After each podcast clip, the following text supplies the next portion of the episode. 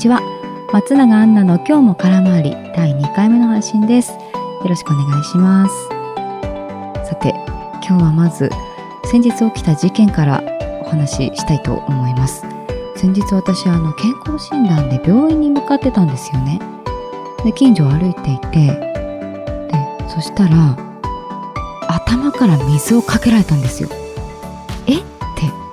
いや本当に一瞬わけがわからなくって。あのグレーのダウンコート着てたんですけど本当にバケツの水をひっくり返したように水を頭から肩にかけてかかったもんだからあのグレーって一番色が目立つ目立つじゃないですか。それであのシミができてしまってでただそれがあの白かったりとか色がついていたわけではないんであの乾いたら元に戻ったんですよね。だからおそらく鳥の排泄物ではないんですよ。いやこれはただの水だぞと思って。でちょうどマンションの前を歩いてたんでたまたまどなたかがベランダとかでお花に水とかあげてたのかな？何か生活排水なのかわからないんですけどそれがそれを外にひょいっと出してたまたま私が運悪く頭からかぶっちゃったっていうだけだったと思うんですよね。でもこうコントとかこんなね漫画みたいなこと漫画みたいなって言ってもほんとぺこばじゃないけどほんと思い浮かばない。その漫画みたいなことって何なんですかっていうようなぐらい見たこともないし、うん、ちょっと運が悪かったんですね。私今年32厄年な翻訳っていうの翻訳なんですよ。そろそろ厄払いした方がいいなって本格的に思ってきました。この前もスーパー行く前にゴミ捨てをしてからスーパーに行こうと思って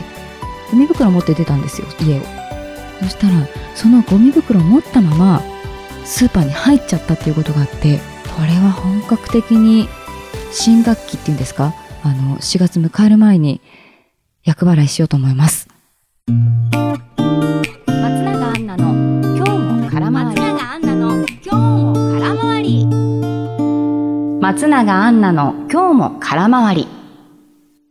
久々に飛行機に乗ったよスペシャル。はい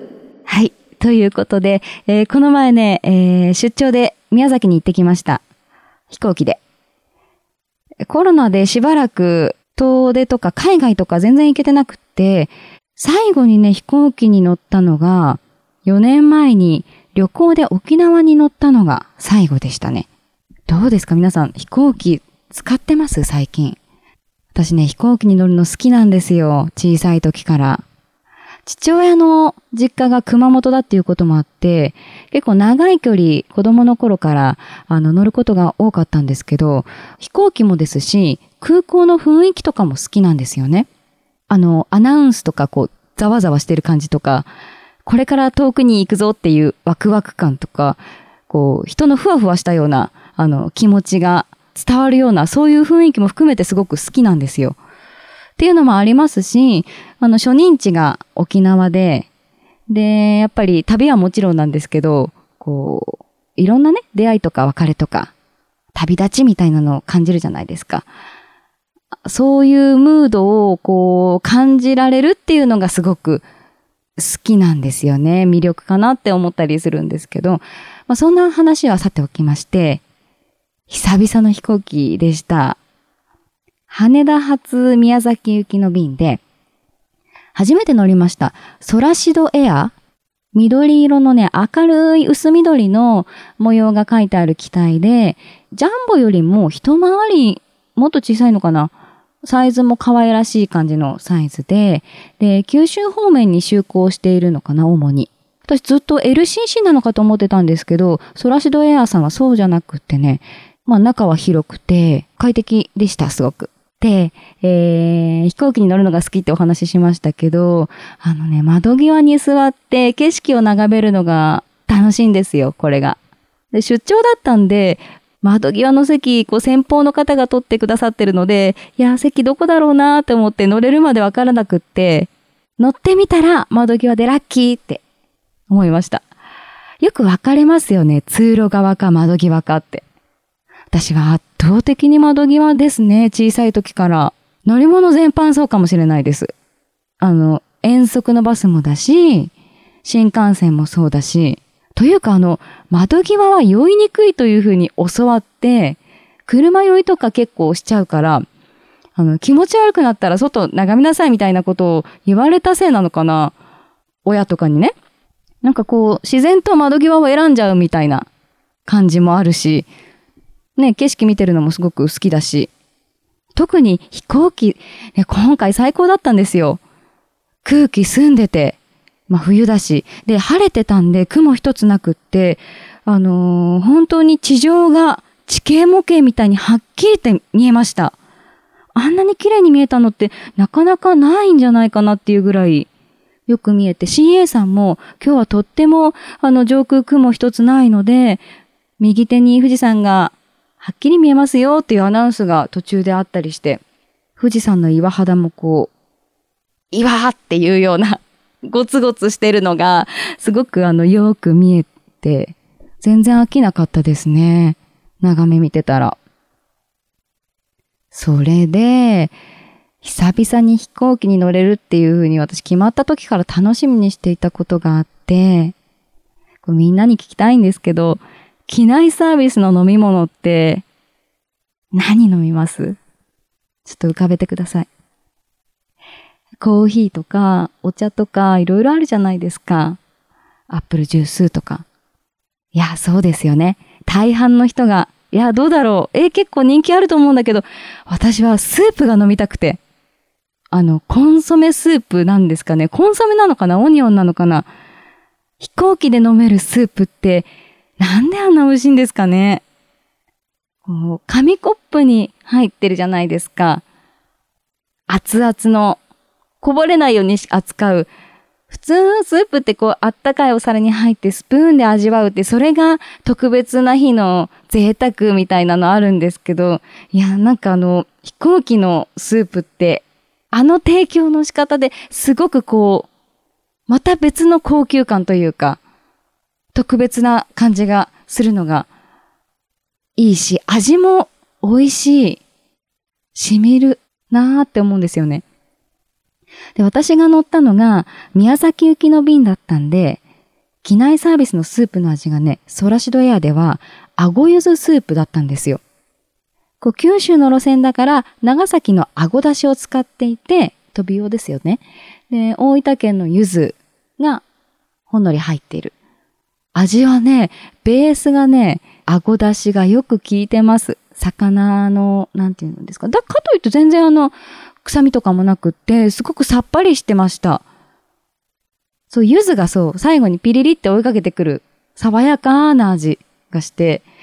あのスープで私は豚しゃぶを食べたいと思った。なんで豚なのかわからないけど、魚に豚っていう。でもそれぐらい、こう、鍋にしたい。うん。そんな、結構あの、出汁だけで味が、野菜とか食べたらすごく美味しいと思う。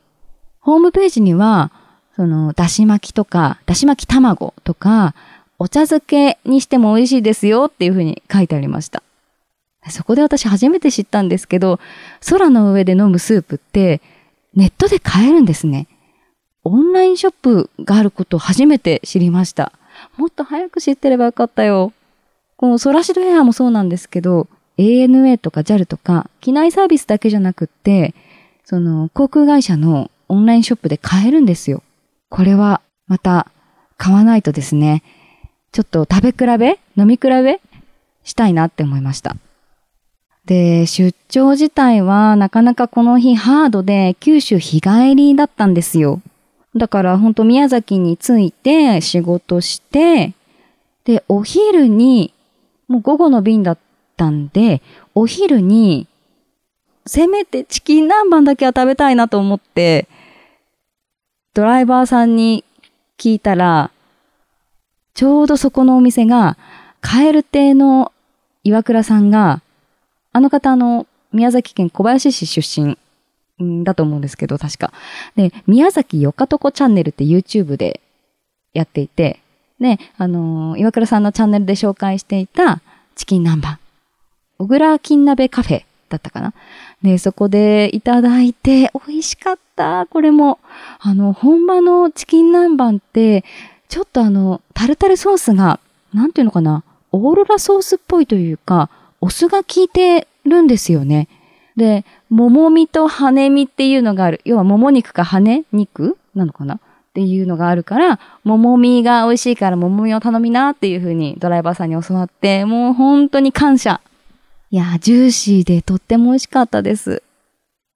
あとはね、そんなに宮崎らしいところはそんなに行けず時間の関係で。でも、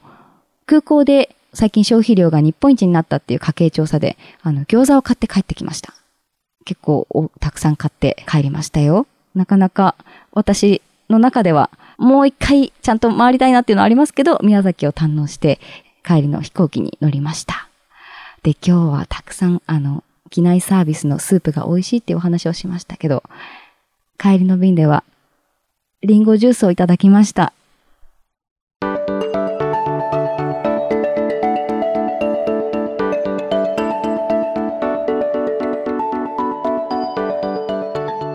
さて今日は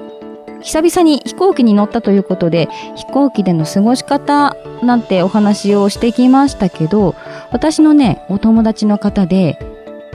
飛行機に乗るだけの方がいるんですよ。どういうことかというとあの1日に東京と沖縄那覇とか東京那覇をね2往復するんですよ。2往復とか3往復とかなんでって思うじゃないですか私も思わず聞いてしまってなんでそんなことしてるんですかっていうふうに伺ったんですけど空の上だとアイディアが浮かんだりとかこう集中できたりするんですって作業するのに。いやすごいなと思って。私なんて興奮状態ですよ飛行機乗ったら。飛行機だわーいっていう感じになっちゃうんで。うーんくろうとの方の過ごし方というかちょっと憧れます。